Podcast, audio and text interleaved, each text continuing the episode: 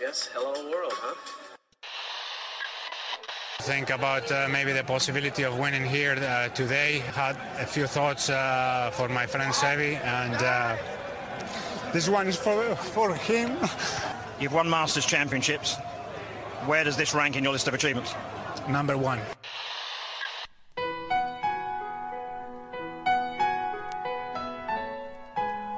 Bienvenidos a Augusta National y a una nueva edición del Masters y a una nueva edición de Golf Sapiens. Este episodio es presentado por Adidas. Vayan a la página de Adidas de su país y revisen los productos que tienen. Los nuevos Spikes ZG23, la mayoría de los pros del equipo Adidas lo están usando.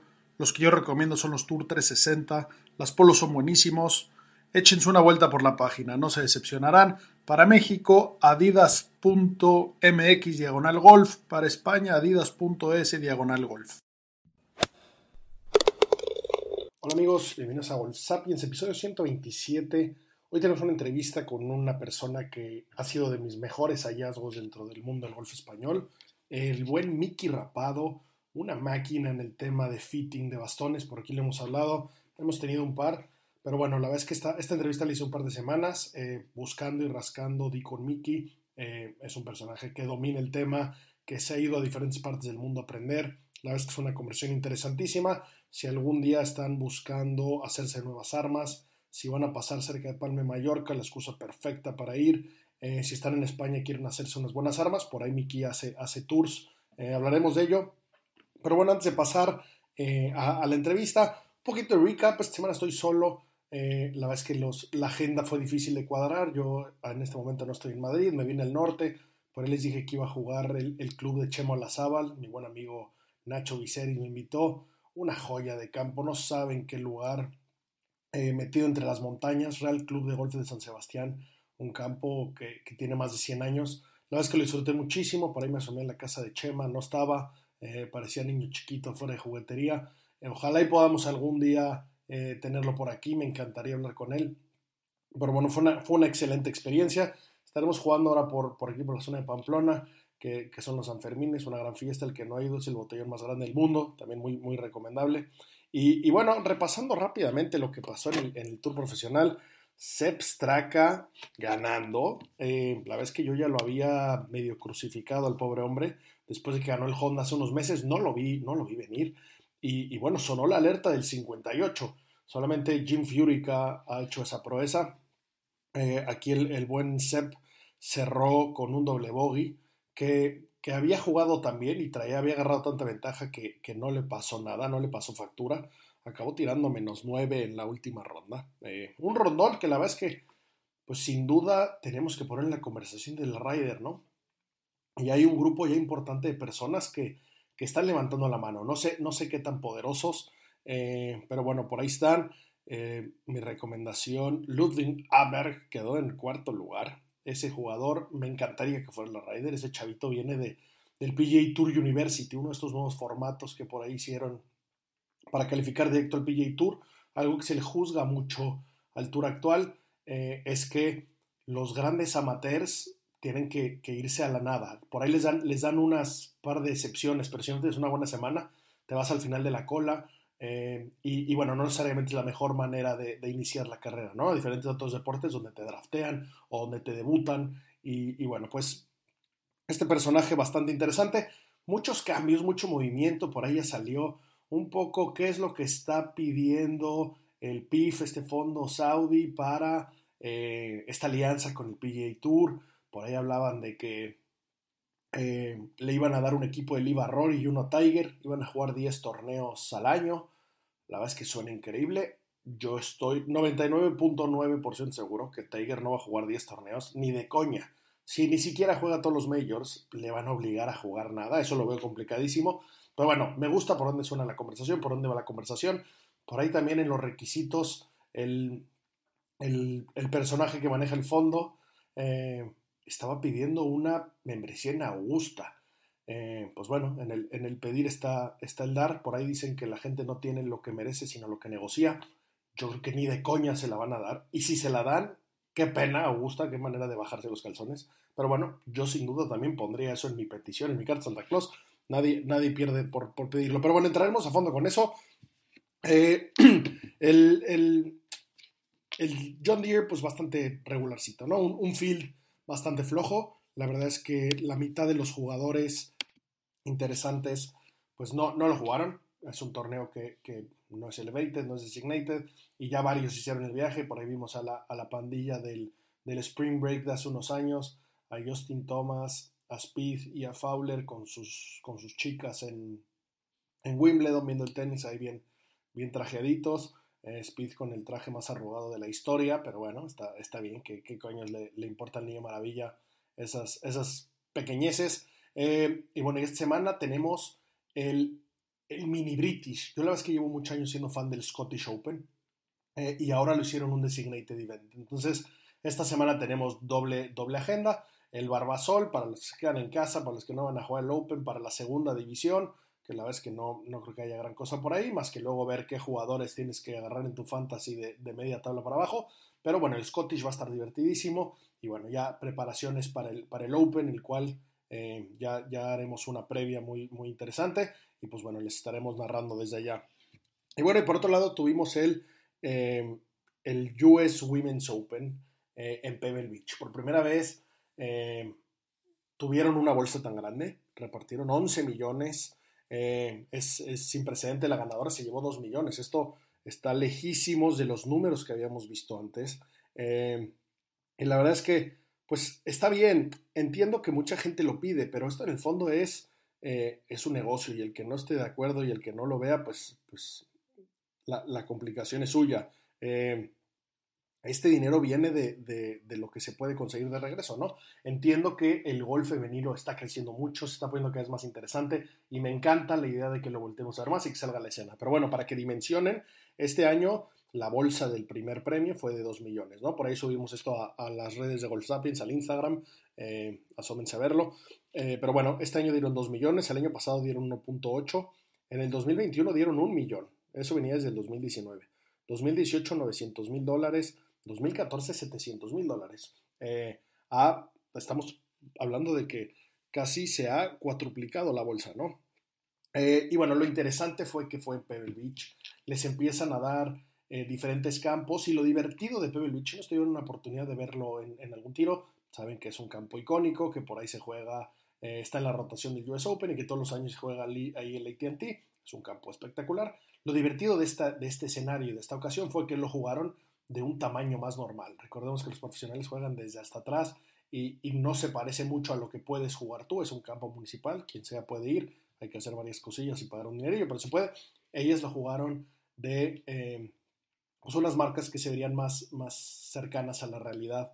Eh, de donde lo, lo, jugaría cualquiera de las personas que lo visitan. Entonces estuvo bien, evidentemente hubo críticas, eh, por ahí hubo, hubo un, hoyo en específico, el hoyo 8, que el fairway no lo, no lo expandieron todo lo que debía ser.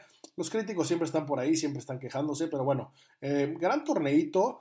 Por ahí ganó Alice en Corpus, que es un más bonito, no sé si lo vieron, suavecito. Eh, una jugadora que, que, no, que no había conseguido necesariamente ganar, pero que no fue ninguna sorpresa que eh, se llevara este torneo. hubo, hubo gente interesante detrás, Charlie Hall que, es la inglesa, que está jugando bastante bien, que, es como de los, de los europeos más duras. Eh, y bueno, de, los que apoyamos nosotros, Carlota Siganda, la, la, pamplonica del Club de Golf Ulsamon, los campos más bonitos de por aquí el norte, eh, quedó en lugar 20. Gaby López quedó en lugar 27.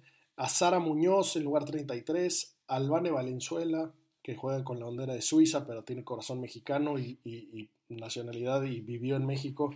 Eh, quedó en la posición 59. Y por ahí la española Teresa Toscano, María Fassi no pasó en el corte. Y mi querida llamada Michelle Wee tampoco pasó el corte. Y ahora sí oficialmente va de salida de una carrera increíble. Una novata que salió de Stanford, que empezó a jugar siendo una niña. Eh, ahí se, se, doblaba como jirafa. Por ahí poteaba con el, con el famoso tabletop una época de su vida. Jugadora bien interesante, Michelle Wee. La verdad es que siempre, siempre he sido fan. Y bueno, dejé de postre el tema de Live, eh, Live Londres, donde finalmente apareció Cam Smith, uno de los que más dinero había cobrado, uno de los que no necesariamente había aparecido. Habíamos visto algo de, señales de vida en los majors y bueno, qué buen timing para decidir jugar bien. Eh, por ahí quedó en primer lugar con una primera ronda espectacular, tiró menos 8 el primer día, acabó en menos 15. Eh, y bueno, pues justamente previo a defender su título en el Open, ¿no? En, dos semanas estará por allá. Eh, lo siguió de muy cerca Patrick Reed, que, que, él al contrario le empezó tirando menos 1 y luego cerró con un menos 7 y un menos 6 para quedar a solo uno empatado con, con Mark Leishman, el otro Aussie que está por ahí. Eh, buen, tornillo, la verdad es que ahora sí, Liv, pues los veo, los veo bien felices y con todo esto que suena, creo que nuestros ojos serán los premiados. Vamos, va, va, a pasar algo muy interesante. Eh, esta, esta fusión, los ganadores vamos a ser los fans, entonces a ver qué tal nos va. Y bueno, sin, sin mucho más, sin, sin extenderme, eh, los dejo con esta entrevista con Miki Rapado. Espero que la disfruten y nos vemos pronto para la previa del Open y para platicar las experiencias que vamos viviendo desde Hoylake en Liverpool este año. Hola amigos, bienvenidos a Golf Sapiens. El día de hoy una entrevista que tenía muchas ganas. Tenemos por aquí a una eminencia del golf en España, Mickey Rapado es el dueño y máximo fitter de, palos de golf de España. Es el único personaje que tiene dos veces el premio al mejor fitter de Europa. Lo ganó en el 2016 y en el 2020. Nunca nadie lo había hecho. Se ha sentado en las mesas redondas más importantes con los mejores club makers. Y pues bueno, su compañía se llama Handmade Custom Clubs. Me costó encontrar a, a, un gran fitter en España, no dudo que no los haya, pero buscando di con, di con Mickey, ya me hice un fitting con él.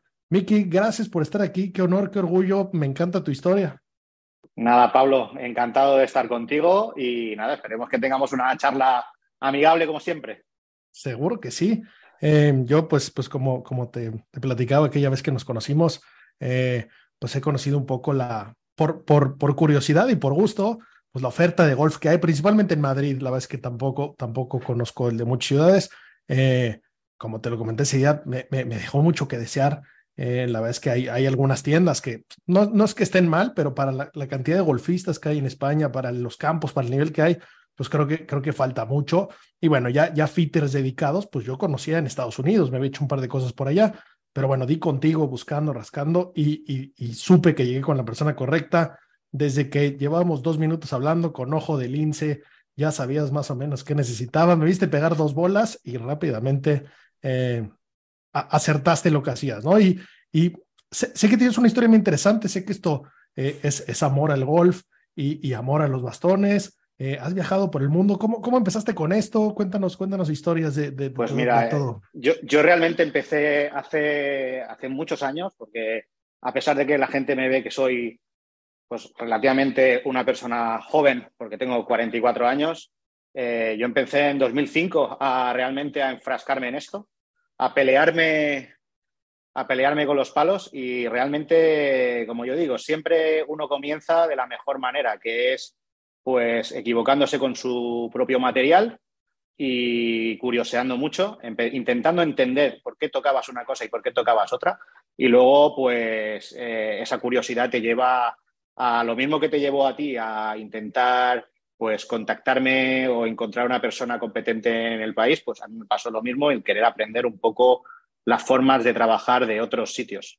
Eh, yo al principio, ya te digo, yo aprendí de tres, tuve tres maestros y cada uno pues tenía sus, sus ideas en distintos países del mundo en, en principio, por tanto, eh, la lengua al principio para mí fue una, una pequeña barrera, pero luego pues bueno, pues como todo, como yo digo, el lenguaje del making es un lenguaje universal que si realmente lo entiendes y entiendes todas las reglas que, hay que seguir a rajatabla, pues es muy sencillo de, luego poder organizar y poder construir palos de golf con bastante competencia. Por tanto, a mí me sirvió de mucho el pues, haber pisado Estados Unidos, el haber pisado eh, un poco Asia y, haber pisado un poco eh, Inglaterra. Por tanto, son tendencias muy distintas a las que se suelen tener aquí en España, que de hecho en cuando yo empecé yo no encontré a nadie en España que, que diera formaciones de ningún tipo ni, ni, nada y por tanto lo primero que hice fue irme a Reino Unido a intentar aprender a, varias escuelas que había allí,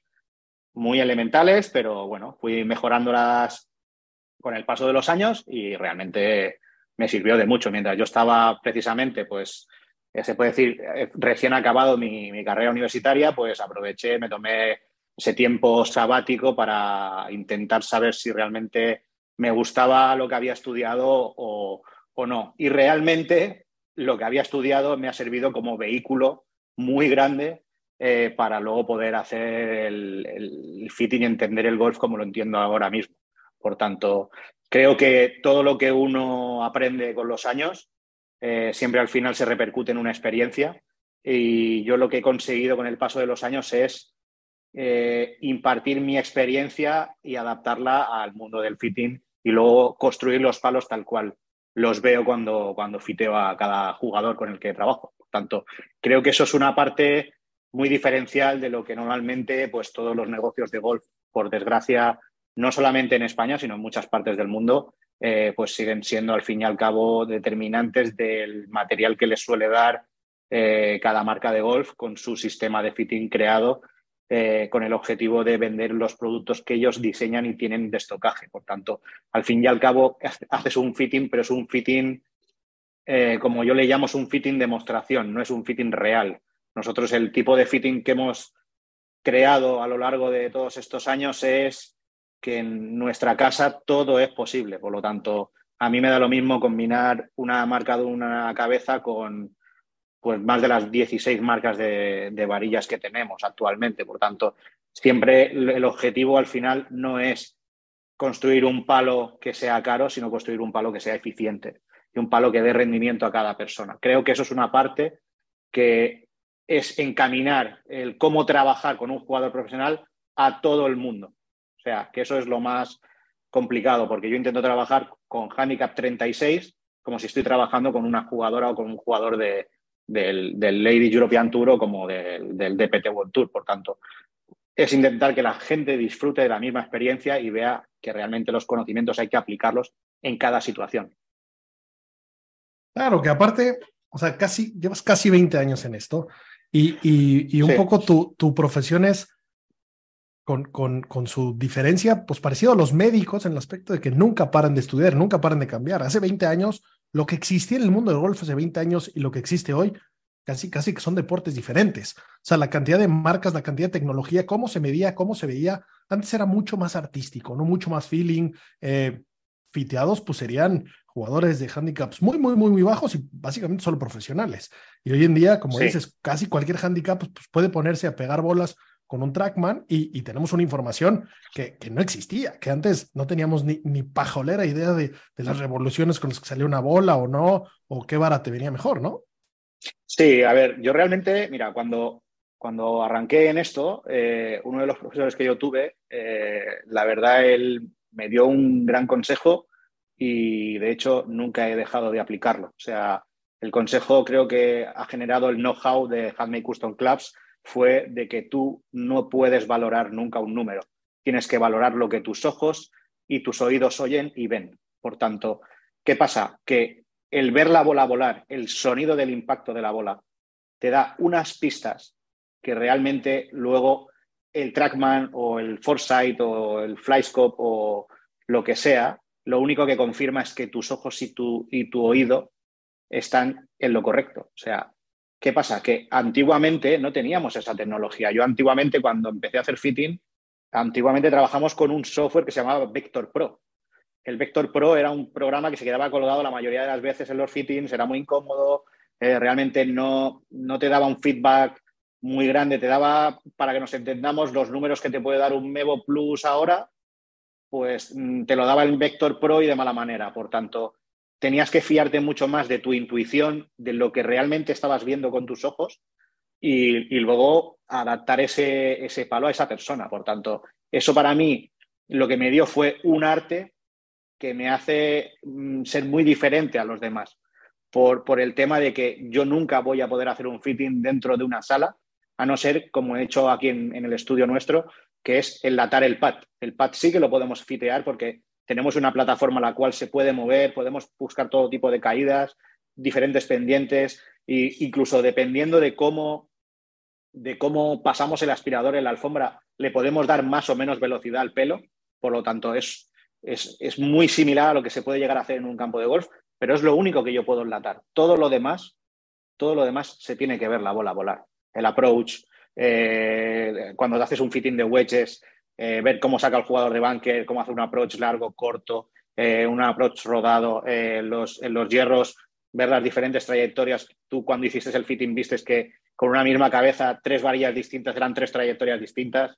Por tanto, todo eso, a pesar de que los números globales fueran muy similares, había trayectorias que eran más eficientes o menos. Al final, con esto lo que estás buscando es la eficiencia, el máximo rendimiento.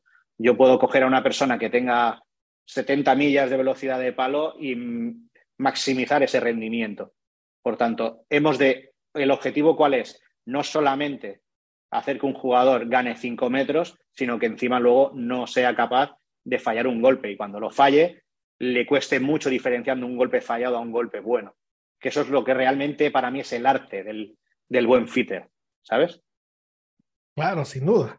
Y, la verdad es que en, específico en España, no sé por qué he visto mucho que muchísimas bolsas tienen, tienen blades y con varilla regular. Me llama muchísimo la atención, es, es un combo complicado. Y entonces yo veo a, a estas personas que, que me sorprende cómo no todo España juega golf en el aspecto de la cantidad de campos que hay, la cantidad de prácticas públicas que hay.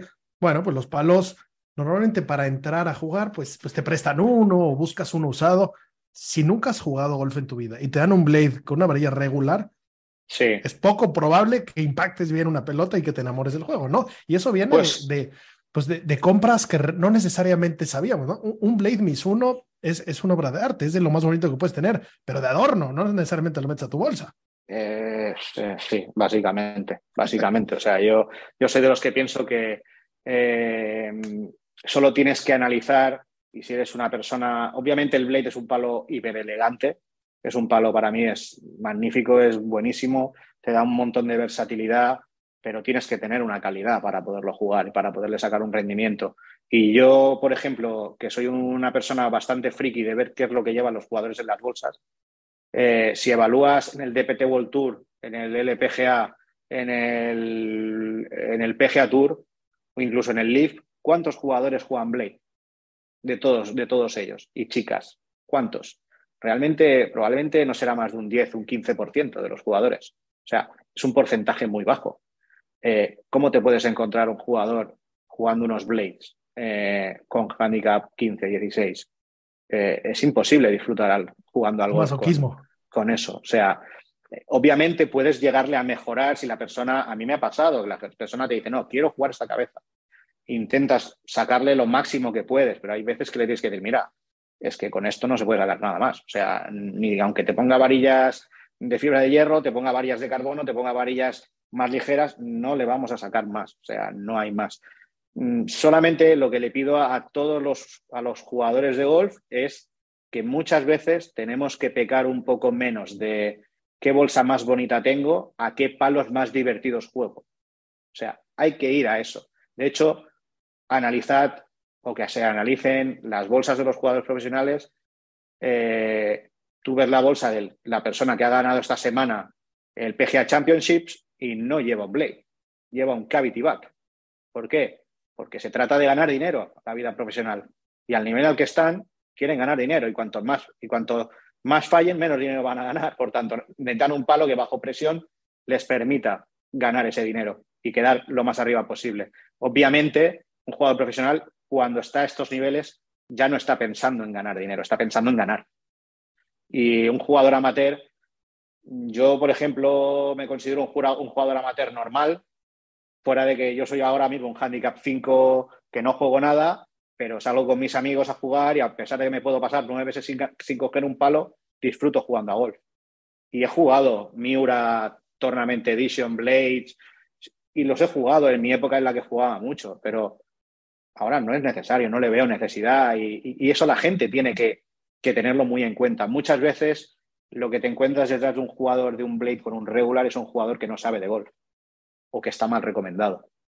Eh, que ha comprado por lo que ha visto por internet o porque ha encontrado una oferta o porque ha encontrado lo que sea. Y luego se dan cuenta y dicen, jolín, pues al final es que he tirado X euros eh, o X dólares de tal manera que tú dices, bueno, pues ahora inviértelos bien en otra cosa que realmente te ayude. O sea, esto sí, o sea, hay que tenerlo muy claro y hay que cambiar un poco el paradigma de de que el Blade es un palo para un jugador de handicap bajo.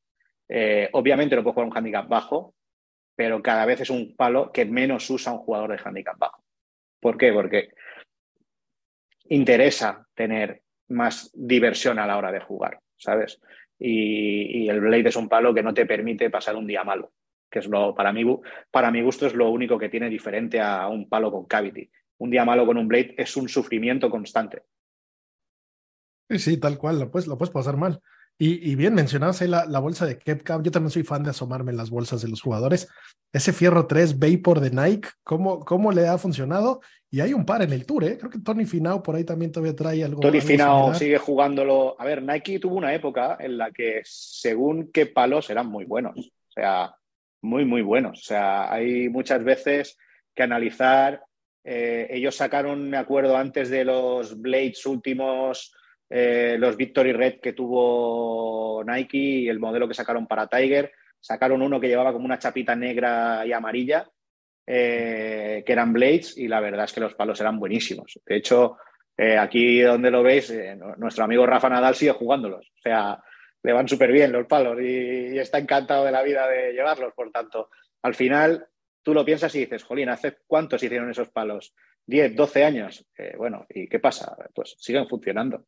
De hecho, te sorprende cuando tú ves a un jugador como Kepka o un jugador como Finau jugando esos utilities. ¿Pero por qué? Porque le ponen, lo ponen en el suelo, les da confianza, el palo sale fuerte, tienen contratos con otras marcas y es un palo que no lo quieren cambiar. O sea, para que veas tú hasta qué nivel. Finau, un jugador de ping que juega todo, todo ping, menos, menos ese hierro, prácticamente. O sea, y Kepka lo mismo, jugador de Rickson, y tú dices que hace con un Nike en la bolsa, pero luego lleva una madera de otra marca y el driver de Rickson y los wedges. O sea, eh, eh, te das cuenta al final tú dices, cada jugador tiene dos, tres palos en la bolsa que no se los quieren tocar, porque por mucho que tengan un contrato, y ya negocian ese contrato sabiendo que tienen esos dos palos en la bolsa o ese palo en la bolsa que no van a tocar. Sí, ya firmar los 14 bastones, ya, ya pocos y cada vez menos, cada vez vemos más jugadores que son free agents porque ganan mucho más dinero jugando bien que trayendo el contrato que le pueda pagar, no sé, en su momento Justin Rose con Horna, por ejemplo, eh, eso, y, eso que debutó ganando, ¿eh? También me acuerdo que, que Francesco Molinari, cuando se cambió a Callaway, debutó ganando. Creo que los dos el Farmers fue. Eh, pero bueno, cada vez lo ves menos. El Kepka, ese cambias Ripson, yo la verdad es que, que me parecen muy bonitos esos, esas armas, me, me, parecen bien las maderas, no sé, nunca las he probado, pero pensé en algún momento que era como ya parte de poner un pie en el retiro, de bueno, me, me dan, un, me dan un dinero por esto. Claramente no, funciona espectacular, pero, pero bueno, sí es, es curioso. Y bueno, el mismo Mike Block, el, el profesional este, jugando unos TaylorMade de 2014, eh, dedicándose a eso. El, lo que funciona bien, funciona bien, es lo bonito de este deporte, que no necesita estar cambiándolo, aunque a, la velocidad que va la, las, las compañías es ridículo, ¿no? O sea, sacan un nuevo driver cada seis meses, básicamente. Sí, yo, a ver, para, para mi gusto, yo muchas veces a nivel de negocio, yo creo que no es rentable. O sea, para una compañía, al final hay que definir cómo funciona una compañía de golf. Vale, las compañías de golf funcionan por curvas de venta. Por tanto, si un producto pasa mucho tiempo, eh, pues la curva de venta desciende. Pero yo he encontrado en X productos durante todos estos años que de hecho cuando venían a presentar del producto nuevo decía, pero ¿para qué lo quitáis? Si este producto va como un tiro. ¿Pero por qué lo quitáis? No, es que tenemos que cambiarlo.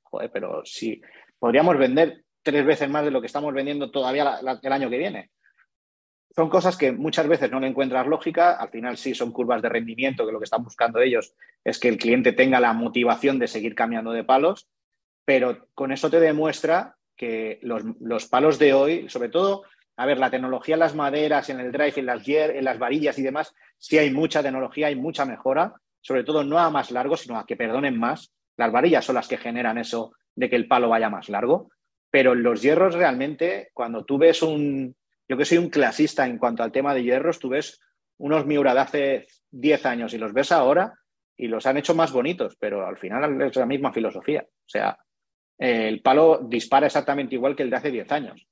Por tanto, el hecho de ver a Block jugando unos Tour Prefer de 2014, ya lo que te da a entender es, vale, este tío lo único que habrá hecho es actualizar sus varillas, que también lo dudo si las ha actualizado, que lo más seguro que lo haya hecho, ¿vale? Que es lo que realmente yo a la gente le digo, si tú no tienes unos palos los cuales están muy desgastados y realmente lo que has notado es que has perdido rendimiento porque los palos que juegas antiguos, en comparación con los nuevos que están mucho más cerrados, pues eh, ves que te gustan y demás, pues oye, cambia las varillas. Son otros palos nuevos, totalmente adaptados a tu edad, 5, 6, 7 años después de cuando te los compraste.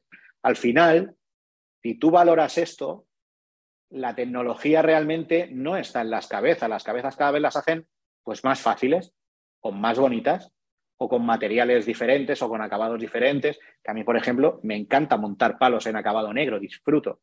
Porque además tienes que ser muy detallista, tiene que quedar todo súper bien. Pero al final, fuera de eso, ¿qué estás buscando? Que los palos funcionen. Y que la persona el día que los quiera cambiar va a poder cambiar o las varillas o cambiarlo todo entero. Pero yo normalmente intento que los jugadores entiendan que lo que sí que está sucediendo con el paso de los años, porque nos pasa a todos los humanos, cuando nos hacemos mayores, nuestro físico ya no es el que era cuando éramos más jovencitos, por lo tanto, tenemos que tener la humildad de admitir que ya no podemos jugar lo que jugábamos. Y los palos, a pesar de que nos gusten, podremos cambiar de las varillas, que es el objetivo de esto, básicamente. O sea, nuestro trabajo, ¿en qué se basa? En hacer entender a la gente que no es necesario siempre cambiarse los palos. Claro, eso es lo complicado del trabajo, que la gente lo entienda y luego hacerlo y que ellos lo vean. Que cuando han cambiado las varillas los palos siguen funcionando incluso mejor que cuando, cuando los tenían antes. Que esto es lo más importante, bajo mi punto de vista, vamos. Sí, sí, totalmente de acuerdo. La verdad es que, como, como bien dices, hay un, un, fierro forjado difícilmente tenga mucho cambio, pero el tema de las varillas hace toda la diferencia y y esta industria consumista que te lleva a comprar off the rack, que lleva a la tienda y te llevas el nuevo Sim o el nuevo Taylor o el nuevo Callaway o lo que me digas, pues esa varilla probablemente no sea la buena, ¿no? Y entonces la cabeza que tengas seguramente va a ser mucho mejor con la varilla correcta, ¿no? Yo sigo jugando con un M4 de TaylorMade, sé que ya hay seis nuevos, pero esa, ese fue el primero que tuvo la tecnología del twist face noto muchísimo bolas que salen mal pegadas que agarran fairway. Esa es de las tecnologías que más me ha impresionado en el aspecto de cómo perdonan. Y claramente es una varilla que, que, que me la fití en su momento. Eh, y, bueno, pues si, le pego duro y derecho, qué necesidad de, de, estarle moviendo, ¿no? Y, como bien dices, pues el chiste es hacer menos, no que se vea más bonita la bolsa. Eh, pero bueno, eso, eso, eso nos pasa a todos. Oye, pero cuéntanos de, de tu, me acuerdo que sé que nos vimos, me platicabas de, de tus aventuras por Estados Unidos y por Japón, fiteando ahí eh, de Estados Unidos, la verdad es que me domino un poco el asunto. De Japón no tengo ni idea y sé que es una cultura de golf de las más enfermas, si no... A ver, son, son, culturas, son culturas muy diferentes. Ellos, ellos ven, sobre todo cuando tú vas a las ferias de Japón, las ferias asiáticas, eh, bueno, eh, hay marcas que no, no, no, no, las vamos a ver nunca ni en Europa ni en Estados Unidos porque tienen otra mentalidad totalmente diferente. Por tanto, bueno, al final lo que te da eso es una visión de tendencia de cómo ven eh, los japoneses, porque no es los chinos, los japoneses, cómo ven los japoneses el golf. Eh, cada vez más, por ejemplo, el mercado japonés, el mercado coreano, el mercado tailandés, que son los grandes, probablemente si te das cuenta, los, los grandes que potentes en cuanto a entrada en los circuitos, eh, tienen, van unos cuantos pasos por delante nuestra en el sentido de que han entendido muy bien que no hace falta llevar palos extremadamente duros. Hace falta ser un gran atleta, ser jugadores muy rítmicos, que es realmente cuando tú ves a, jugadores asiáticos, mm, es raro que te encuentres un jugador súper explosivo, suelen ser jugadores con un ritmo, con un tempo muy, muy bueno. Claro, ¿qué pasa? Que todas esas varillas que diseñan para el mercado japonés, incluso a la hora de construirlas, se construyen diferente. O sea, cuando tú montas un palo pensando en un jugador con más o menos unos parámetros japoneses, eh, lo que estás buscando es, primero, si ese jugador va a tener la suficiente elasticidad para poder mover esa varilla con el largo que conlleva, porque ellos normalmente suelen llevar lies mucho más flats que un palo occidental, varillas un poco más largas, con varillas de punto de flexión un poquito más medio-bajo, que disparen mucho más. Por tanto, claro, a la hora de entender la hora de hacer un fitting a una persona asiática, a una persona muy bajita o una persona muy elástica, bajita, siempre tienes que tener esa tendencia. Por eso yo la cogí de ahí y sobre todo cuando tú ves el producto que hay en las ferias, eh, para que nos, entendamos un poco, eh, la mentalidad del japonés es de máxima calidad. Por lo tanto, ellos no valoran el comprarse un driver que aquí en, España de 500 euros lo consideraríamos caro, eh, para ellos es un driver barato. Ellos no ven el golf como un deporte mayoritario, lo ven como un deporte elitista.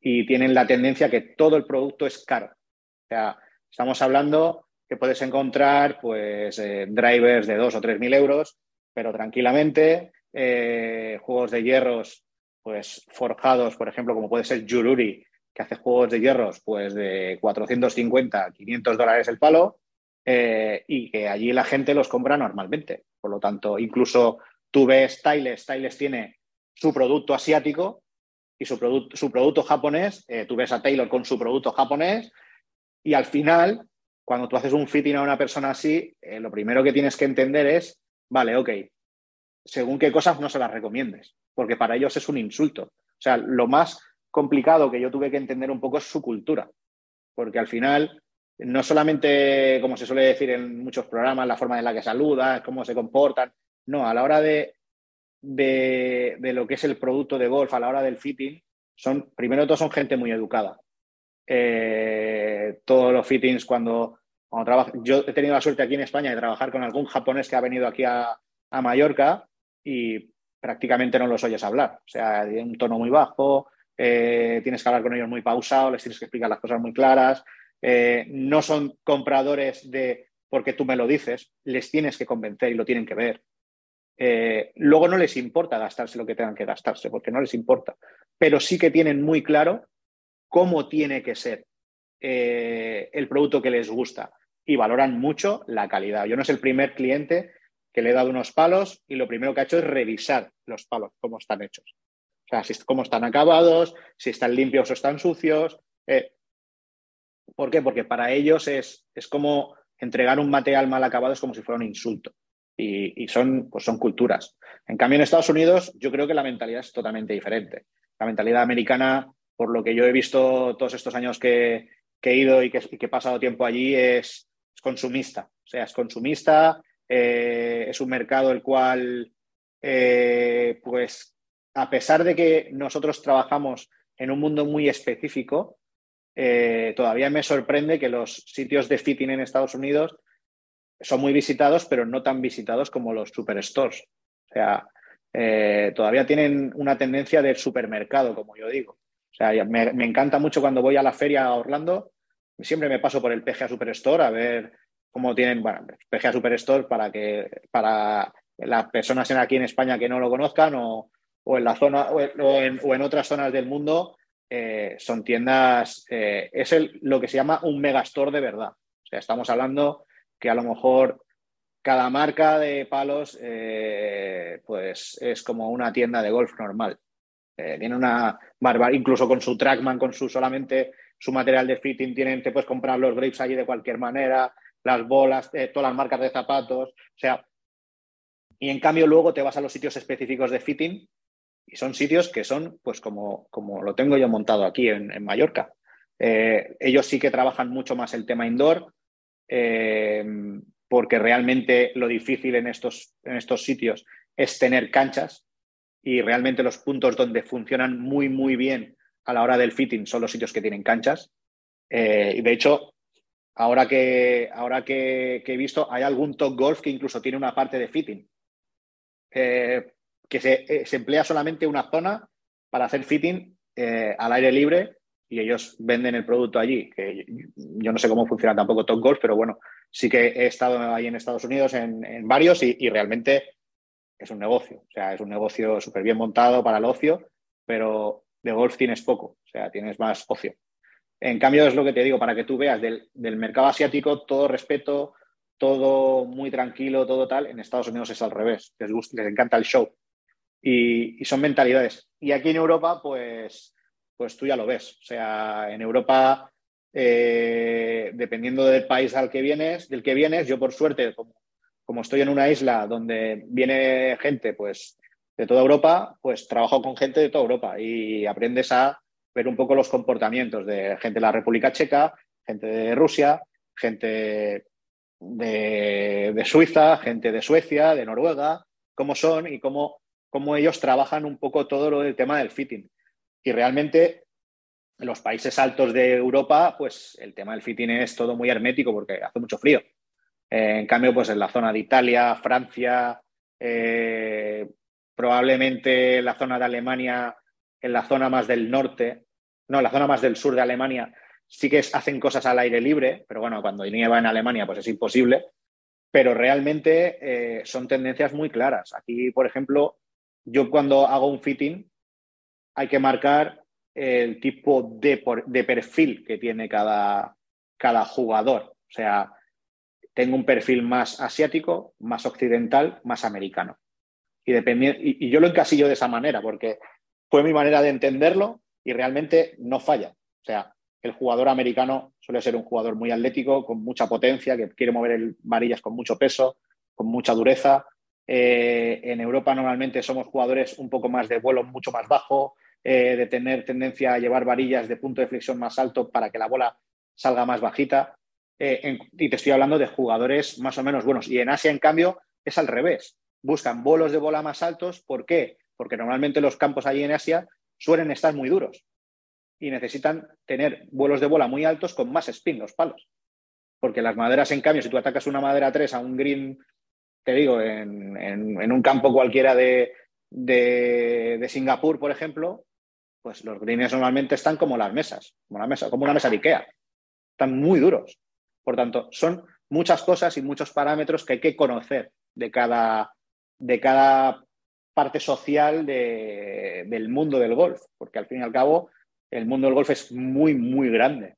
Eh, en Latinoamérica, por ejemplo, es la parte que yo quizás menos he tocado, pero, por ejemplo, yo he tenido hoy la suerte de que me ha venido un chico de, Mar de Plata. Vino a posta para pasar unos días aquí en Palma y me llamó hace cosa de 15 días para hacer un fitting. Eh, y claro, yo he tenido que hacer lo mismo que hago con todo el mundo. Bueno, ¿tú en qué zona vives? Eh, pues mira, vivo en una zona, ¿qué tal? Que estoy a 700 metros de altura. Vale, pues y enseguida dije, bueno, ¿y temperatura cómo hace? Pues mucho frío en invierno, mucho calor en verano. Le dije, bueno, más o menos como Madrid, sí, más o menos. Pues hemos cogido todo eso para poderle hacer los palos. O sea, antes de dar una bola, yo tenía que saber un poco cuál tenía que ser mi tendencia. y realmente es la parte divertida del trabajo. Yo por eso nunca me canso de hacer mi trabajo, porque con cada persona que me encuentro es una aventura diferente, ¿sabes? Pero bueno, para que veas un poco, o sea, el mundo es muy grande, tocas muchos palos y al final eh, la educación que has recibido años atrás te sirve en esto, en dar toda tu experiencia a cada persona que está contigo. Una hora, dos horas, cinco horas, las que haga falta, o sea que sin ningún problema. Claro, y la verdad es que es mucho de, de ayudar a la gente a entender, ¿no? Porque el 99 tal vez por ciento de los golfistas somos malos, son amateurs que no tienen ni idea, quieren avanzarlo un poco. Te metes a temas de los bounce, por ejemplo, la gente compra un sandwich pues porque está bonito o porque la marca le suena, pero jamás se meten a ver pues el, tipo de, eh, de bounce, de, eh, no sé, si, si, si el tipo de, de, de grind que tiene que tener, no, no, no me sale, o sea, si tu campo es duro, si tu campo es suave, y son cosas que no tienen ni idea la mayoría, y que poco a poco se empieza esa cultura y, y, las marcas empiezan a entender eso, ¿no? Ya, no sé, te metes a la página de Bokey, por ejemplo, y puedes hacerte como fittings digitales, que seguramente nunca, nunca se acercará, pero te llevarás un bastón que te sirva mucho más, ¿no? Sí, yo al final, una cosa que, que sí me gusta mucho es ver un poco cómo lo hacen todos. O sea, yo al final no digo que yo creo mi propia tendencia, pero sí que hago un poco ensayo-error. ¿Vale? Y al final eh, ves cómo las marcas promueven su producto, cómo lo venden y cómo lo, lo ofertan de la manera en la que lo que están buscando es que el jugador lo entienda muy claro. ¿Qué pasa? Que, por ejemplo, a mí la forma en la que Tiles explica los wedges para una persona amateur a no ser que no tengas ningún conocimiento de golf, llegas a entenderlo. O sea, si tú te lees toda la parte de wedges de la página de Tiles, eh, llegas a entender muy claro, pues, que el tener que valorar cómo es el tipo de suelo o el tipo de, arena de bunker que tienes en tu campo. Eh, para eso tienes un grinding o tienes, tienes otro, tienes un bounce o tienes otro. Eh, cuáles son la variedad de golpes que te gustan hacer, si te gusta apoyar el palo más en el tacón, eh, te gusta apoyarlo más en la suela. Por tanto, todo esto lo explican muy bien. Hay otras marcas que, por ejemplo, han sido muy populares, como puede haber sido Cleveland, y realmente ellos tienen unos grandísimos wedges, pero la, explicación es muy limitada, por ejemplo.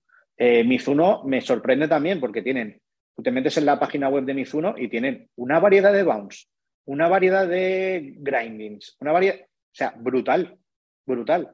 Y quizás les falta esa magia que da Tiles a la explicación. O sea, porque el producto entre Mizuno y, entre Mizuno y Tiles, wedges, wow, es que es brutal, o sea, todo lo que tienen. Tal como, por ejemplo, pues Taylor está un poco más limitado porque tienen menos variedad. Eh, PXG, por ejemplo, le pasa lo mismo, tienen menos variedad.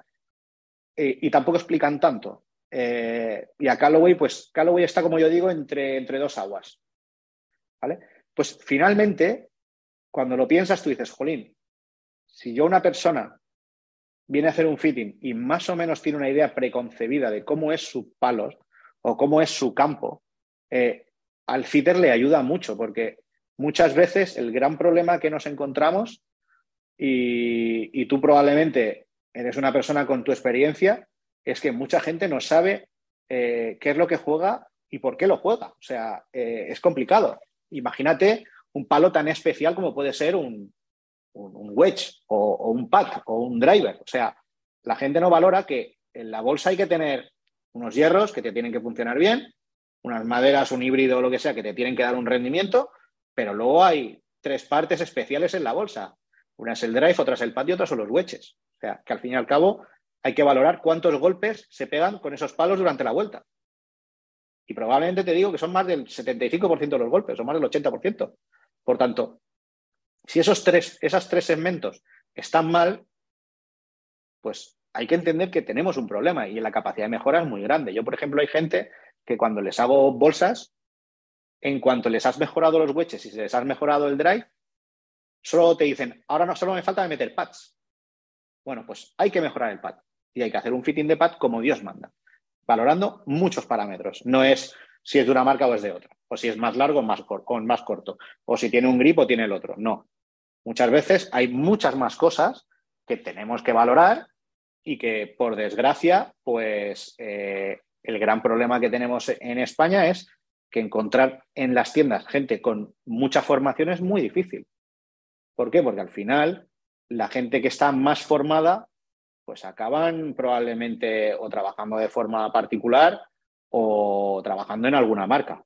Por lo tanto, al final es, si lo valoras, tú dices, bueno, esto es una parte que probablemente en las tiendas de golf habría que valorar, que es que el personal tiene que estar muy formado y, tiene que haber una parte de formación continua de todo el personal. Que yo, por ejemplo, con mi, con mi aprendiz, que es mi hermano, eh, él está todo el día pues trasteando. Porque, ¿Por qué? Porque es que hay que hacerlo. Yo lo que le digo a él, si estás en casa y estás aburrido, antes de leerte un periódico deportivo, métete en una página de golf métete una de varillas, métete en no sé qué. ¿Por qué? Porque al final son cosas que en un momento dado te van a salir. Y si las sabes, los clientes necesitan esa información porque ellos no las suelen entender. Por tanto, esta es la gran historia. Es muy importante en el mundo del golf esa culturita. Yo no sé, en según qué países del mundo, cuánta cultura se tiene de golf. Obviamente en Estados Unidos sí se tiene mucha cultura de golf porque hay millones de campos de golf, juegan millones de gente. En Asia, ya te digo yo, que la cultura es muy alta y, en Europa es muy alta también. O sea, la gente es muy entendida. Yo me doy cuenta y sobre todo cada vez más que la gente que viene de, pues de Reino Unido, de, Alemania, de Suecia, de Suiza, son gente que tienen mucha cultura del fitting. Ellos no valoran comprarse unos palos si no se hacen un fitting. Y en cambio aquí en España, pues uno se mete en una tienda, y necesitas unos palos y más o menos pues te vas a fiar de un criterio, pero al final no es, el, no es lo que tocan. Incluso pegar tres bolas en, un sitio muy, muy cerrado, pues tampoco lo veo, tampoco lo veo. Pero bueno, eh, al final es, lo que yo digo. Yo me, encanta que el país vaya creciendo y que mejore en, en esta educación, pero es un trabajo muy largo. O sea, yo me acuerdo que cuando empecé a hacer fitting la primera vez eh, que me fui fuera a hacer fitting, pues me tuve que alquilar una furgoneta y llevarme 30 bolsas sea, el coche hasta el techo de material. Y claro, porque todo antes no era como ahora, que lo podemos desmontar y montar. O sea, yo, yo siempre lo digo, yo ahora viajo con mi propio coche, llevo cuatro maletas y seis bolsas llenas de varillas. Y a lo mejor llevo 30 varillas de pad y, y, 40, y 40 modelos de pad o 30 modelos de pad distintos, por tanto. Y todo eso te cabe en un coche. Antes tenías que tener mucho volumen de producto, era una locura y no era nada viable. Por tanto, al final, como eso mmm, impedía muchas veces el crecer como, como, negocio, pues mucha gente decía, bueno, pues me quedo en la tienda y lo que vaya entrando. O sea, y eso es lo que creo que en España, en algunas zonas de España, todavía sigue funcionando así. Y deberíamos de intentar poco a poco ir cambiando más el chip, bajo mi punto de vista, ¿eh? mi, mi humilde opinión.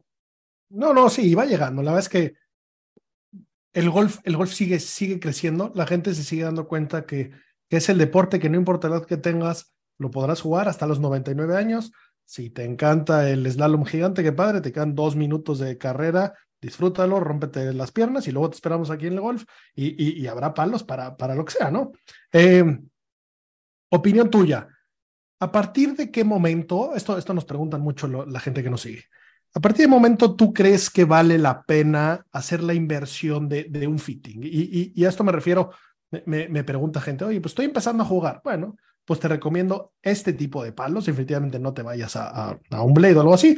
Y en el momento que, que empieces a, a, pegarle a la pelota, igual en el momento que rompas el 100 por primera vez, ya podemos ver eh, hacer un fitting o no. ¿Tú, ¿Tú qué opinas? ¿En qué momento es el momento correcto para, para alguien que ya empieza a tener un swing? A ver, yo lo primero, lo primero que le recomiendo a la gente eh, es que no hay que tener miedo para llamar a una persona profesional eh, para hacerse un fitting, tengas el nivel que tengas. A la gente le da Siempre... pena que le vean pegarle tan mal, ¿no? En el fondo todos somos malísimos, nada que te sorprenda, yo, ¿no? Yo al principio la gente cuando te viene y te dice, no, es que te pido disculpas porque soy handicap 36, estoy empezando y yo a todos les digo lo mismo, oye, que yo también empecé como tú, o sea, yo no vengo a evaluarte con cada golpe y sacándote la nota. No, mi trabajo no es ese.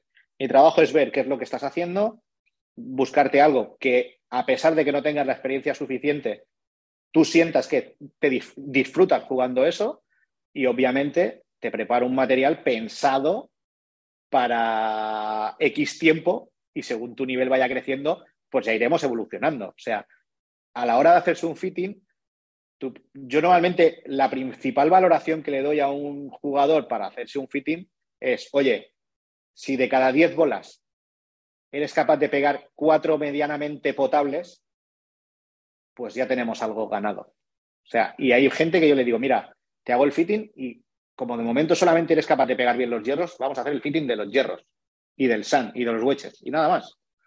Eh, no te voy a poner ni maderas ni drive, ahora mismo no eres capaz. Por lo tanto, cuando esto lo pegues bien, saltas al siguiente nivel y vienes a volver a hacer el fitting. Y, y, no hay ningún problema. La gente se piensa que cuando viene a hacer un fitting solo tiene que ser de la bolsa entera. No, no, no. El fitting se puede hacer, aunque seas un principiante, tranquilamente. Si tu profesor te encamina un poco, que, que es una parte que yo considero que es muy importante, los profesores tienen que ser lo suficientemente claros y honestos de decirle, oye, mira, es que yo con esto ya no te puedo enseñar, porque a lo mejor no te está ayudando o no puedo trabajar contigo más.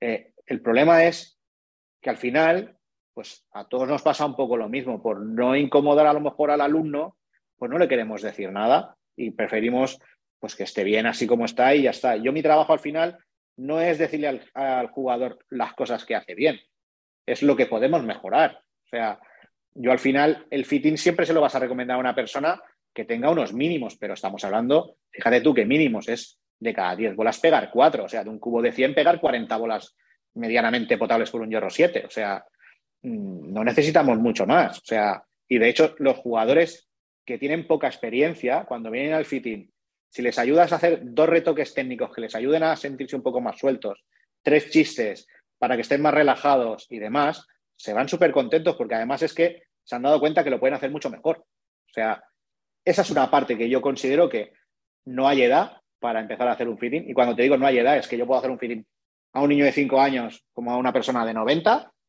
y no hay nivel. O sea, le puedes hacer un fitting a una persona de handicap, como pasa en Alemania, handicap 54 o handicap 0. O sea, o handicap del Tour, eh, te sorprenderías la cantidad de jugadores de handicap bajo que en su vida se han hecho un fitting. o sea, yo me alucina, o sea, yo me han venido, no voy a decir nombres de jugadores ni de jugadoras, pero de, es que es la primera vez que me hago un fitting. Y tú dices, joder, que estás jugando el, el PGA Tour, o que estás jugando el LPGA, o que estás jugando el, el European Tour, o el DPT World Tour, y dices, eh, esto es de broma, o, o que. Y al final, pues, eh, ¿en qué te das cuenta? Que en cuanto tú les pones una cosa que se, se adapta a ellos, joder, todavía su rendimiento sube mucho más. Y, y, te dicen, joder, ¿y por qué no lo he hecho antes? O sea, en cambio, en un jugador bajo, de, de handicap bajo, se van con la sensación de he estado haciendo el tonto muchos años. Y en cambio, en un jugador de handicap alto es, jolín, con esto voy a mejorar. O sea, no hay que tener ningún miedo a la hora de hacer un fitting. Y yo os digo, en España hay grandes negocios de golf que hacen fitting. Siempre sí que le pido a todo el mundo es que cuando vayan a hacer un fitting que estén concentrados durante esa hora, que fuera teléfonos, fuera todo. ¿Por qué? Porque al final es una hora destinada a tu hobby. Y para poder hacer un hobby y disfrutar, hay que tener por lo menos un poquito de foco, una hora de foco. Eh, y yo, por ejemplo, cuando hago fittings en Madrid o los hago en Valencia, los hago en diferentes puntos de, España, eh, la gente reserva su cita como hiciste tú y yo durante ese rato eh, estamos a nuestra bola. O sea, no, no, no intento nada más que estéis entretenidos en lo que estamos haciendo, concentrados, que veáis, que comparéis, que traceéis, que tengáis mucha experiencia y al final el fitting no os lo hago yo, os lo hacéis vosotros. O sea, que es, lo, es a donde he llegado yo con todos estos años. Yo al final siempre encamino un poco a todo el mundo a, lo que le va adaptado a, su swing y todo, pero es el jugador el que al final dice, no, no, a mí me gusta esta cabeza, me ha gustado estas tres varillas, esta es la que mejor, sé que le saco un poco menos de rendimiento, pero me pongo la bola y veo el golpe. Y... O sea, muchas veces eh, hay que tener muy claro que nuestro trabajo no es el de imponer nada, es el de ayudar, el de hacer como de asesores, básicamente, asesorar en todo. Obviamente, cuando ya llega la parte de la especificación, del lie, del loft, del swing weight, de, del tipo de grip, de las tintas y todo, eso ya es una parte más profesional nuestra, pero siempre dejo que la parte de sensación, cada jugador, sea del nivel que sea, lo, lo haga él. O sea que yo recomiendo a todo el mundo que cuanto más o menos ya esté jugando, que hayan hecho su curso de iniciación y ya estén practicando ellos solos y que más o menos ya le, se vean que le pueden dar la pelota con una cierta calidad, que lo hagan, porque les va a ayudar mucho más. Los juegos de principiantes son eso, pues de principiante. Ok. Otra pregunta. Eh, ¿Quién y por qué tendría que usar o cuál es la diferencia entre varillas de, de grafito y de acero en los hierros? A ver, la diferencia de varillas de grafito y de acero en los hierros es, eh, es una parte que, que, como yo digo, siempre es un tema que es complicado de tocar, ¿no? Pero... Todo el mundo piensa que es de viejito, ¿no? De seniors y, y hay gente que dice, yo nunca los tendría. Bueno, y, y, es, y, es, un mito tonto. Es un, bueno, para, para, que os hagáis una idea, mira, eh, a pesar de que todas las marcas de varillas de acero intentan más o menos cada dos, tres años sacar cosas, eh, analicemos un poco el mercado. Hace más de 15 años, 20 años, no hay una evolución en las varillas de acero. Las varillas de acero siguen siendo de acero. Más ligeras, más pesadas, pero son de acero. Eh, lesionan igual. Eh, y en cambio, las varillas de grafito, los grafitos de ahora no son los de hace 20 años. La tecnología en los grafitos ya no es la tecnología hace 20 años. Yo me acuerdo que antiguamente eh, cuando yo empecé, eh, las varillas de grafito eran horribles, malísimas, se rompían enseguida.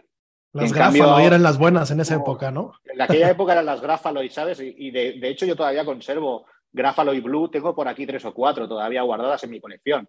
Por tanto, son, son varillas que marcaron un poco un hito en, en, en la época, pero tú ahora, por ejemplo, mm, para que te hagas una idea, yo soy una persona que muevo el palo a 96, 97 millas, un hierro 6, y yo no juego varilla de acero.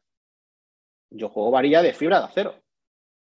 Juego una steel fiber de 98 gramos en X. ¿Y qué tiene? ¿Que soy, por eso soy eh, peor jugador? No, es que las varillas de ahora, la tecnología que tienen ahora, los, eh, los materiales que se emplean, el Kevlar, el aluminio, eh, el trenzado de los aceros, los carbonos, eh, todo eso lo que te da es que realmente hace que el jugador disfrute mucho más jugando al golf, se lesione mucho menos. Al final, yo me gustaría que muchos de vosotros que estáis escuchando hoy este, esta entrevista que estamos haciendo nosotros, valoréis ahora y os metáis, por ejemplo, en ver un torneo del LPGA o en un torneo de Ladies European Tour de Ladies. Eh, ¿Cuántas jugadoras juegan acero y cuántas juegan un montón de varillas de color negro, eh, de fibra de acero, o steel fibers, o varillas de Mitsubishi Chemical? Eh, ¿Cuántas? Te darías cuenta de que más del 85% ya juegan varillas mixtas, no juegan varillas de acero. ¿Por qué? Porque al final la varilla, de, la, varilla mixta te, te, da un rango de pesos tan amplio que cubre todo el espectro de los tipos de jugadores que hay. De hecho, Jolín, el mismo Sergio García ahora mismo, o Bryson de Chambo, o incluso algún jugador más que hay en el, PGA Tour, juegan varillas de la marca LA Golf. LA Golf hace varillas de hasta 130 gramos en los hierros. ¿Qué diferencia hay entre una Dynamic Gold y una varilla de 130 gramos de Lea Golf, pues hay mucha diferencia. Cuando tú pegas una bola mal con una Dynamic Gold, si se te quedan los dientes en la boca, pues es perfecto. Pero en cambio pegas una de estas y le pegas una bola mal y no te tiembla nada el palo. Por lo tanto, a nivel muscular, a nivel óseo y a nivel de tendones, el cuerpo sufre muy poco. Y eso es lo que tenemos que valorar. Eh, cada vez más los, los materiales que se emplean a la venta de los productos en las tiendas son mejores las varillas de grafito que las de acero. Porque ya los fabricantes de acero ya no saben qué sacar. Sacan varillas de 60 gramos de acero. ¿Qué sucede con una varilla de 60 gramos? Como la, como la velocidad sea un poco por encima de lo que esta varilla permite, parten. Que es lo que pasaba con las varillas de grafito al principio. Por tanto, hay que tener un poco la tendencia de la mente hay que tenerla más abierta. Yo trabajo con un montón de fabricantes de varillas de multicompuesto y de varillas de grafito de alta calidad y realmente el rendimiento es espectacular. La dispersión que tienes es como si fuera una varilla de acero, eh, la vibración que tiene el jugador y la sensación es prácticamente la misma. De hecho, sienten que pueden generar un lag mucho más liberado, mucho menos forzado. Eh, tú ves como que el cuerpo se puede mover mejor que con una varilla de acero, donde el jugador muchas veces cuando la varilla de acero no puedes encontrarla en el peso que te toca, acabas tirándote encima de la pelota, generando ángulos incorrectos, pérdida de ángulos y, malas posiciones en el impacto, por lo tanto pierdes rendimiento. Eso es lo que tenemos que tener un poco el mito. El acero es acero, eh, obviamente Brusquesca puede probablemente jugar una varilla de acero, pero si Bechambo juega una varilla como la que juega, Kepka la podría llegar a jugar. Sergio García, que ha jugado muchos años Nippon Modus, 130X, pues está jugando una LA, me parece que son de 115 en X. Por tanto, a ver, mal, mal, pues no le tiene que ir, porque de hecho estas semanas ha, cogido, ha, cogido eh, su plaza para jugar el US Open, o sea que mal, mal no le va. En el Leaf no le está yendo mal. También Sergio tiene otra, otras ideas en su cabeza ahora mismo, pero si realmente hablamos de tecnología, estás viendo jugadores y jugadoras ganando mucho dinero jugando con varillas de grafito. ¿Por, qué no vamos a nosotros, siendo jugadores amateurs que nos encanta jugar al golf, disfrutar y ganar y, perder una cerveza con los amigos? Podemos jugar unos palos que al acabar de jugar no tenga que tomarme una pastilla porque me duele todo el cuerpo. O sea, esto es lo que tenemos que tener un poco en valor. O sea, yo también desde aquí tiro un poco la piedra para que muchas de las personas que nos escuchen, Jolín, pues piensen, oye, pues a lo mejor tengo que tener la mente un poco más abierta. O sea, yo obviamente, si veo un jugador que tengo que recomendar una varilla de acero, claramente se la voy a recomendar. Y no dudo. Yo lo bueno es que en esto no, suelo tener muchas dudas. Ya veo un poco, según veo a la gente calentar, enseguida me doy cuenta por dónde van los tiros a la hora de recomendar. Pero sí hay que tener en cuenta eso.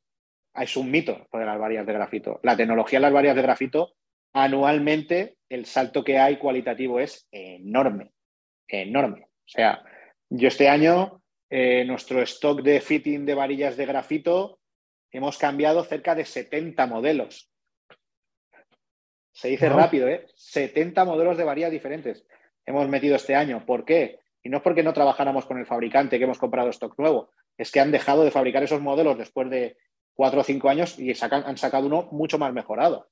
Si por eso veis cada año, eh, este año, por ejemplo, hasta Fujikura ha aplicado el Velocore en una varilla de hierros. O sea, ¿por qué? Porque saben que el Velocore funciona súper bien. Eh, y, y, de hecho la varilla es súper estable.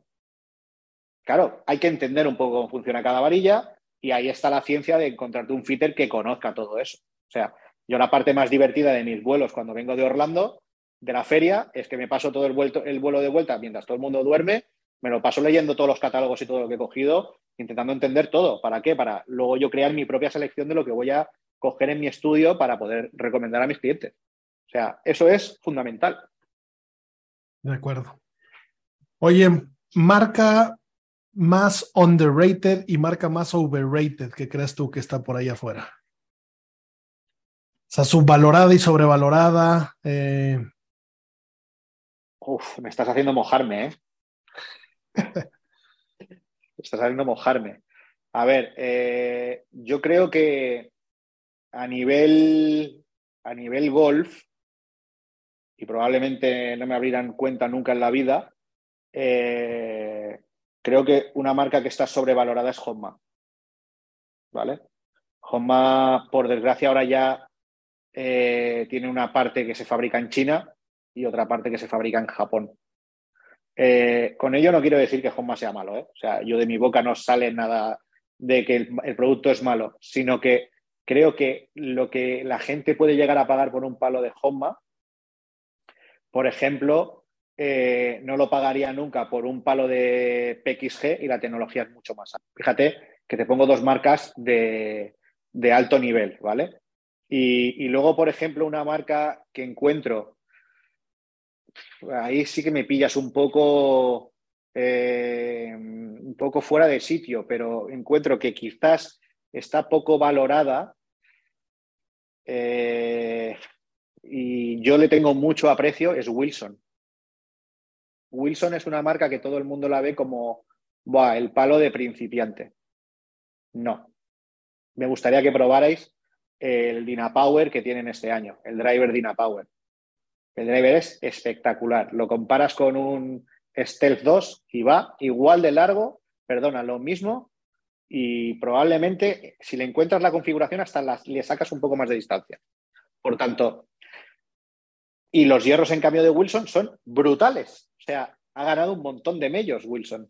Por tanto, tú lo piensas y dices, jolín, ¿y por qué la gente solo lo ve como una marca de, palos de principiante? O sea, para mi punto de vista, yo creo que estos dos, estas dos marcas pueden probablemente, de lo que la gente suele conocer un poco más, estar un poco, una muy sobrevalorada y la otra muy poco valorada. Yo creo que es lo que digo. Yo recomiendo a la gente que si podéis hacerlo, eh, os apuntéis a alguna demo de Wilson en alguna zona de España o, de Latinoamérica o incluso Estados Unidos y que probéis eh, las maderas y el drive y los hierros. Me parecen súper buenos. Yo, por ejemplo, en cambio, he probado material de Honma y lo he probado y como se Tienen unos World Tour que me gustan mucho. Sí, pero de todo lo demás, ¿qué? O sea, sí, sí. Es como el ping asiático, ¿no? Algunos lo comparan con, ellos. Y luego también tienen unos, los veres esos como medio de oro y no sé qué, ¿no? Sí, es lo que te digo. Ellos tienen una parte que viven mucho de la marca Honma y luego sacaron lo de la marca Veres. Lo que, fíjate, lo desconectado que estoy yo de la marca. O sea, eh, he probado mucho material porque tengo mucho cliente que lo, lo han comprado, los tienen y he tenido que ajustarle los palos o rehacerle los palos o cambiarle las varillas, lo que sea. Y al final tú dices, el driver, el driver de, de pues es un driver normal. O sea, sin más, no tiene nada. No tiene una tecnología, nada, normal. Los hierros, sí, juegan ellos con su estrategia de que van como 4, 5, 6 grados más cerrados, claro, y les ponen un centro de gravedad muy bajo, sacas una bola muy alta y como que medio te engañan sea, pero, a ver, yo cuando una marca como esta eh, decide fabricar palos en China, para mí ha perdido el glamour. Te lo digo así de claro. O sea, creo que ha perdido un poco el toque luxury que tenía.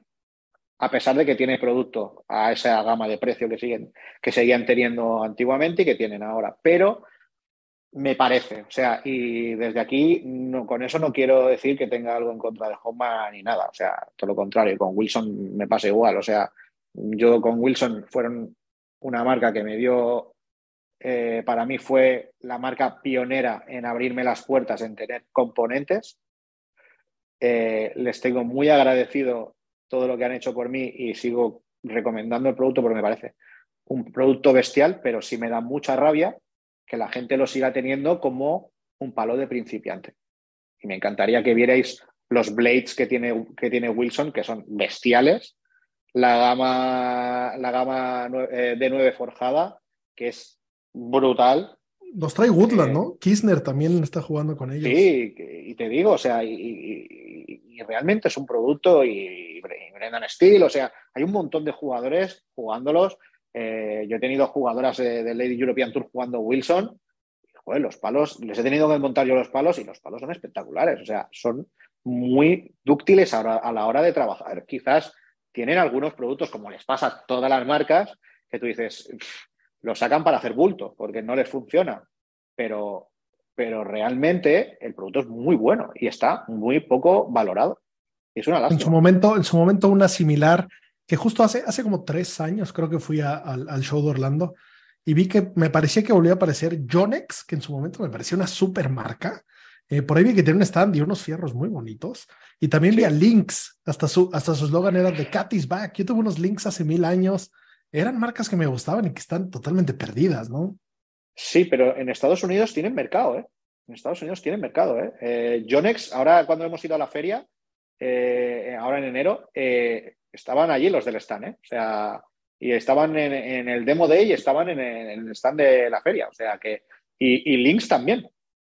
Tienen un, un stand muy pequeñito pero, pero sí, o sea, y son marcas que tú dices, wow, estos estaban como desaparecidos. Pero Hogan ya murió, ¿no? Esos eran buenos, los Hogan Apex eran muy buenos. Sí, los y, Hogan Apex eran buenos. Sí, se está hablando ahora que probablemente puede volver Adams.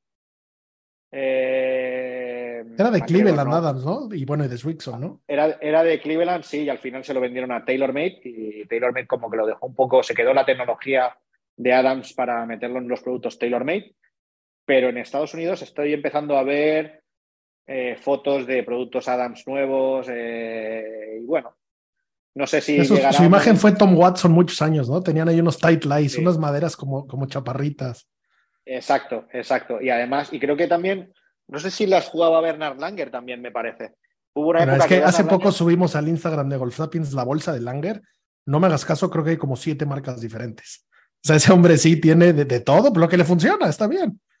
Sí, te digo, yo cada vez me doy más cuenta que los jugadores en el Tour, incluso los jugadores en el Tour, ya no se van por un contrato que les pueda dar X miles de euros. Van por intentar tener eh, los palos con los que consideran que están cómodos para poder ganar y para poder ganar dinero jugando. O sea, al final las marcas tienen todos muy buenos productos, pero hay marcas que por desgracia, no todos los productos de la bolsa son buenos y te obligan a jugarlos por contrato en ocasiones. Por lo tanto, creo que ahí quizás no ayuda lo suficiente a mejorar a un jugador. Y los jugadores esto lo ven. Cuando un jugador juega un circuito profesional a los niveles que se juegan, eh, no puedes permitirte ponerte en la bola y tener desconfianza. No puedes. sale muy caro. No, no justifica. Hay sale carísimo. De, de, terror que, que por dinero eh, perdiste, perdiste mucho, ¿no? Por aquí entrevistamos a Carlos Ortiz, el, el, jugador mexicano que está en Live. En su momento eh, cambió de palos por, porque le ofrecieron un contrato interesante y hasta perdió la tarjeta. Son, son, lecciones muy caras. Mira, la, la, la, prueba es, la prueba es Rose. Justin Rose cuando, cuando cambió a Homa era número uno del mundo. O sea... Sí, sí, venía de Taylor. y, y después de ese año, ¿qué pasó? No ha vuelto. O sea, bueno, ahora está jugando medio bien y, aparte con unos King Cobra que, que sacó de ahí de, un camión en un torneo, ¿no? A ver, déjame ver. Curioso. Sí, sí, sí. Para que veas, o sea, son cosas que tú dices, Jolín, tío, eh, es que esto realmente eh, ya no es como las marcas comerciales lo crearon en su momento. Ahora los jugadores ya se han vuelto más de querer competir, de querer ganar dinero. y tienen la información cercana, ¿no? Y, saben y lo prueban y se dedican a eso y pues el que funciona, funciona. Yo me acuerdo en la época en la que... Me acuerdo en la época en la que, y ahora ya acabamos si quieres, en la que Rory dejó Nike, eh, que dijo, eh, mi casa en menos de dos semanas eh, se llenó de palos. O sea, todas las marcas le mandaron todo, para poder probar todo. O sea, imagínate. Pero bueno, me parece, me pareció una cosa brutal. ¿Para qué? Y al final es lo que hablamos. Lo prueban todo, comparan todo, chequean los números, chequean todo, sus feelings, y al final ponen lo que funciona en la bolsa. Lo tienen clarísimo. Y ese tipo de jugador acaban jugando con sus palos hechos a medida, ¿no? Rory tiene los Roars Proto, eh, Scheffler juega los de Tiger, que me parece muy simpático. Eh, bueno, curioso, curioso. Eh, Miki, podría seguir hablando de golf horas. Última pregunta que, que me acuerdo que te hice en su momento. Sé, sé que eres el, el, el príncipe de, de Mallorca, eh, te conoces a toda la isla y juegas muy seguido con, con el GOAT de GOATs, el buen Rafa Nadal. Eh, que bueno, que, en la arcilla está de más su, talento, pero, pero en el golf sabemos que es buen jugador. Háblanos de su golf, de su juego. Eh, que, hay, ahora, ya, no, tanto, porque no tengo mucho tiempo. Eh, pero, pero sí, a ver, realmente Rafa es un, es un jugador que, que eh, fuera del tenis, que es un súper fuera de serie, es un tío que trabaja muchísimo, por lo tanto, eh, él tiene una, una, cosa que tú lo ves jugar a golf y tiene un swing bastante particular, es un swing muy de tenis, pero tiene mucho talento, o sea, tiene muchísimo talento. Eh, sabe hacer pocas muy fácilmente, además. O sea, eh, además, la misma cabeza que emplea jugando al tenis la emplea jugando al golf. O sea, yo soy de los que pienso que un deportista de estos niveles, pues probablemente va a seguir siendo competitivo hasta el día que se muera. O sea, ¿por qué? Porque realmente eh, el no querer perder lo tienes en la sangre. O sea, y es una persona, pues al final es eso, lo tienes ahí. Él tiene un físico privilegiado, por tanto, claro, no tiene un. La gente muchas veces te compara el swing de Rafa con el de John. Eh, no, bueno, el de John es un swing mucho más trabajado, es un swing mucho más eh, amplio, pero no mucho más que el de Rafa. El de Rafa prácticamente es un medio swing. Lo que pasa es que él genera tanta potencia contra el suelo, genera tanta velocidad de la parte de donde para el palo en el tope de la subida hasta el impacto, que alucinas con lo rápido que mueve el palo, o sea, y con la fuerza que le genera. O sea, comprime la bola un montón. Flipas, ¿eh? O sea, yo, yo de vez en cuando, cuando me vienen, a dejarme la bolsa suya para cambiar los grips y demás, eh, estamos hablando que Rafa está jugando una Dynamic Gold eh, del Tour en X100, o sea, no, no juega una varilla blanda. O sea, de varilla del Dre lleva una 7 en X. O sea, hay que mover esos palos y hay que tener mucha potencia, por lo tanto es, muy divertido. O sea, verlo jugar es muy guay. Tiene, tiene sus, sus mismos tics que tiene jugando al tenis, pues en el golf lo tiene parecido. A la hora de patear es muy peculiar, es muy divertido verlo. Pues es muy... yo, yo lo defino como cuando, cuando lo he visto patear y tal, es como ¿Sabes cómo cuando un niño aprende a, patear, le enseñan la línea de apunta con el pat y se, se coloca y tal, pues hace lo mismo. O sea, tú dices, hostia. Eh, pero le funciona. Sí, pararte atrás a ver si está bien apuntado y luego ya te acomodas. Le funciona, o sea, y al final tú dices, cuando una persona te funciona de esta manera, pues oye, súper guay. O sea. Claro, y, eh, una persona que, que sabe mover su cuerpo de esa manera y que tiene la carrera que tiene, ¿de quién toma consejos? De nadie. O sea, probablemente esa conversación la podría tener con Tiger, pero ¿quién más le va a decir? No, no, no.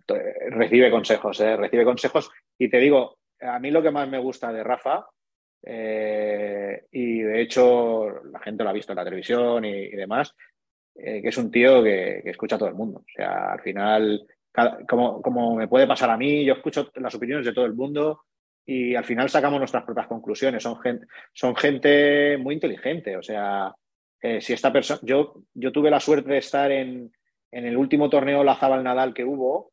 Eh, pues imagínate, después de haber jugado el torneo, entrega de premios y tal, eh, yo bajé con José María a la cancha a trabajar un rato y vino, pues, vino Álvaro Quirós, estuvo Rafa, Tony Nadal, y Miguel Ángel Nadal y, y, Pipo, estuvo Pipo también. Por tanto, eh, si tú escuchas a todos, estábamos todos en corrillo y se puso a hablar Tony Nadal, todos estuvimos callados. O sea, e, e, es, es el emperador. O sea, ese hombre eh, consiguió que el tiempo se parara. Yo en ese momento me sentí la persona más afortunada, afortunada del mundo, porque dices, ¿cómo te puede dar tanto conocimiento en tan poco tiempo? O sea, y realmente estaba, nos estaba contando un poco de anécdotas de, Rafa y de, y de cosas, y, y, ver a Rafa detrás, escuchando atentamente, eh, sin decir mi pío nada, y a Álvaro Quiroz lo mismo, que Álvaro súper salado,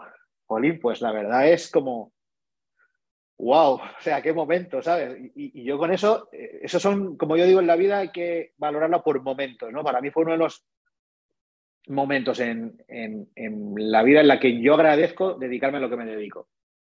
Verme a un José Mario Lazábal al lado con Tony Nadal hablando de cosas de golf, eh, de temas técnicos y de temas privados allí en público con seis personas alrededor, estamos hablando, era las seis de la tarde, hacía un frío que te morías pero nos dio igual, estábamos ahí sentados, estábamos ahí de pie en, la cancha, o sea, es, eh, es algo que, que, jolín, la verdad, te, te, marca y son cosas que no, se olvidan, ¿sabes? Y es lo que más valoro de, esto, ¿eh? o sea, fuera de, yo tengo la suerte de que trabajo con deportistas, algunos que son conocidos y famosos, y yo nunca hablo de, de quiénes, eh, pero lo que te quedas con ello es de, wow, tío, que, que un montón de experiencias tienen. O sea, y también esta gente se equivocó, también esta gente cayó al suelo y, lo hizo mal. O sea, ¿por qué no lo voy a poder yo hacer mal? O sea, yo siempre pienso esto. Yo vivo del error y del ensayo y del error. Lo que pasa es que cada vez mis errores son más pequeños y mis clientes no lo sienten. Pero yo hay veces que no es la primera vez que tengo que llamar a un cliente y decirle, oye, tráeme los palos que creo que aquí me he equivocado. Eh, y se los tengo que pedir y no pasa nada. O sea, no le explico qué es lo que me he equivocado, pero me acuerdo en el momento que a lo mejor llego a casa y digo, esto no está bien y, mejor cambiarlo. Y ya está, y no pasa nada. Esto es lo mejor. De acuerdo. Miki, última pregunta que le hacemos a todos los que pasan por Golf Sapiens. ¿Cuál es tu mejor tiro de golf? ¿Cuál es el mejor tiro que has hecho? Ya sea por la dificultad, por el momento, por lo que sea. Mira, me acuerdo eh, además, me voy a acordar de este tiro eh, mucho. Me voy a acordar de este tiro mucho. Estábamos, yo cuando me voy de vacaciones con, los amigos nos solemos ir a jugar a golf. Somos todos una pandilla de golf y nos fuimos a Escocia a jugar. Eh, estuvimos jugando Kimbans, ¿vale? Y salimos a jugar, me acuerdo que fue la típica semana que pillamos que, que, hizo mucho calor en Escocia y salimos a jugar a, pues yo qué sé, 18, 19 grados, en polo corto con sol y demás y yo me estaba jugando la partida global que teníamos de los 5 o 6 campos que habíamos jugado en el último hoyo. Pues llegamos al 17, metí un, metí un pad de 15 metros para Verdi y, según nos llegamos al, al, tiro del 18, eh, que se nos puso a descargar allí, pero que, aquello era como si no hubiera un mañana. O sea, no yo no veía la calle. O sea, de hecho, me tuve que poner el traje de agua rápido, tal, el caddy iba en pantalones cortos, o sea, tiene un follón. Y, fue muy divertido porque yo decía, digo, bueno, yo no he jugado nunca a este campo. Y le decía al tío, oye, ¿por dónde tiro? Y el chico me decía, dice, ¿ves la sábana de agua que hay ahí a la derecha? Pues un poquito más a la izquierda. Y le dije, ¿estás seguro por allí? Sí, sí. Pues oye, yo pegué un drivazo por ahí, lo tiré y, luego cuando, cuando pegué el golpe y la veo salir, le digo, por ahí ha ido, ¿no? Me dice, tienes un wedge de segundo tiro. Le dije, ¿en serio? Y me quedé prácticamente, el hoyo 18 de Kimbas tiene como un, una pequeña pared como si fuera un barranquito y, me quedé, pues yo qué sé, 20 metros del barranquito. O sea, la bola con la lluvia y todo rodó, un tirazo que pegué con el drive eh, a ciegas y, luego al final hice par, pero tú dices, joder, pues, oye, pues eh, no, no, gané la partida con los amigos, creo que de segundo o tercero, porque luego fallé, porque no metí el pat. O sea, que imagínate tú. Pero ese drive se me va a quedar siempre en la vida, porque es, es algo que dices, o sea, ¿cómo puede ser que en Escocia sales a jugar, llegas al 17 medio sol y según estás subiendo te llega una nube y te descarga lo que te descargó en ese momento. O sea, acabamos todos resfriados. De hecho, a la vuelta yo estuve una semana en cama, hecho polvo. O sea, que imagínate. Pero bueno, con ese golpe... Valió la pena. La verdad es que disfruté, valió la pena, la verdad. Claro, aparte de ese, ese golf escocés, qué, qué, cosa más divertida. Qué, pasa, la verdad. es un deporte diferente. Sí, sí, sí, sí. Es, brutal. Qué diferente se juega allí. Qué divertido. La creatividad que tienes que meter es, es, es un reto excepcional que, que todo mundo que le guste el golf tiene que hacerlo. Y todo el mundo que le gusta el golf tiene que seguirte. Miki, ¿dónde te pueden seguir? Si quieren un poco de pornografía golfística, unos sets hermosos que armas, dinos tus redes sociales, ¿dónde te encuentra la gente? Yo, nosotros tenemos en Instagram, nuestras redes sociales son arroba handmade custom clubs handmade barra baja custom barra baja clubs. Eh, y luego tenemos eh, nuestro Facebook, es lo mismo, handmade custom clubs. Y tengo Twitter, pero realmente no escribo mucho en Twitter, me gusta más leer. Eh, y estamos empezando a hacer cositas en TikTok también. Lo que pasa es que lo del TikTok ahora con el estudio nuevo y todo estamos trabajando mucho material, estamos creando mucho contenido que yo creo que para después de verano lo sacaremos eh, y creo que vale mucho la pena y es lo mismo, Handmade Custom Clubs. En este caso eh, lo, lo pondremos en nuestra página web que es www.handmadecustomclubs.com y nosotros fabricamos palos para todo el mundo. Enviamos palos a todo el mundo. Latinoamérica, eh, hemos enviado cosas a Asia, hemos enviado cosas a Dubai, eh, Estados Unidos, o sea, sin problema. Y, ahí vais a poder ver de todo. O sea, en la página nuestra, una vez ahora veáis la página acabada, que creemos que en tres meses tendremos nuestra nueva tienda online, la experiencia del usuario eh, creo que va a ser brutal. O sea, ya lo digo, va a ser brutal porque estoy viendo un poco los, los bocetos de cómo está quedando y va a ser, no puedo decir nada, pero va a ser bestial. Qué maravilla, pues ya en cuanto, en cuanto quede la compartiremos. Y pues nada, Miki, gracias por tu tiempo. Espero visitarte pronto, pero ahora por allá. Eh, tenemos, tenemos que jugar. Me hacen falta unos güeyes. Necesito magia. No, no, no es el palo. Necesito aprender a hacerlo, pero estoy seguro que tú me ayudarás. Mi querido Miki, gracias por tu tiempo. Estamos en contacto. Nada, oye, muchísimas gracias.